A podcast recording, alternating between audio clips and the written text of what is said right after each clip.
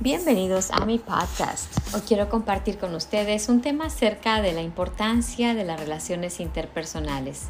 Las relaciones no son tan sencillas como los cuentos de hadas.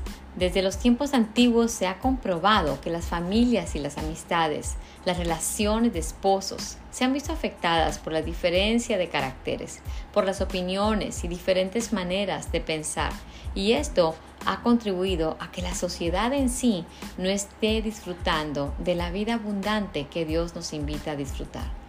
Si tan solo pusiéramos un poco de nuestra parte para hacer los cambios necesarios al respecto, seguro disfrutaríamos más de las personas a nuestro alrededor. Yo admiro muchísimo la familia de mi mamá. Ellas son 10 hermanas, no tuvieron ningún hermano varón, así que estas 10 hermanitas les tocó vivir literalmente en un ambiente movido por la multitud de hormonas. Sin embargo, a pesar de que ellas son todas diferentes, me refiero a su personalidad, su físico, sus talentos y debilidades, algo que predomina entre ellas es el respeto y el cariño sincero entre ellas. Mis tías nunca han permitido que una diferencia de opinión las divida o las separe.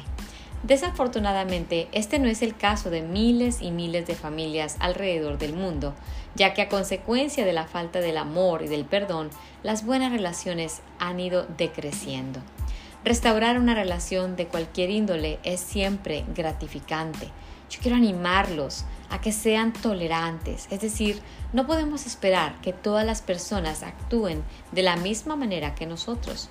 Si queremos tener el control de esa relación, lo único que vamos a lograr será estresarnos y frustrarnos, ya que nosotros no tenemos el poder para cambiar a las personas.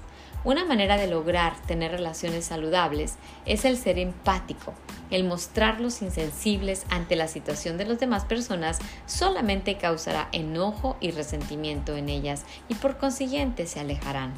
Quizá en estos momentos tú te encuentres en medio de una situación incómoda y quizá pienses que ya nada tiene solución. No es tarde, no te desanimes, necesitas dar un paso de valentía. No es fácil, pero debemos aprender a reconciliarnos. Para poder continuar con nuestra vida, la cura del conflicto es la reconciliación. Me despido esperando que puedas reflexionar en esto y tomes la decisión de sanar esta relación. Esta reflexión ha sido escrita por mi hija, Analí Pereira.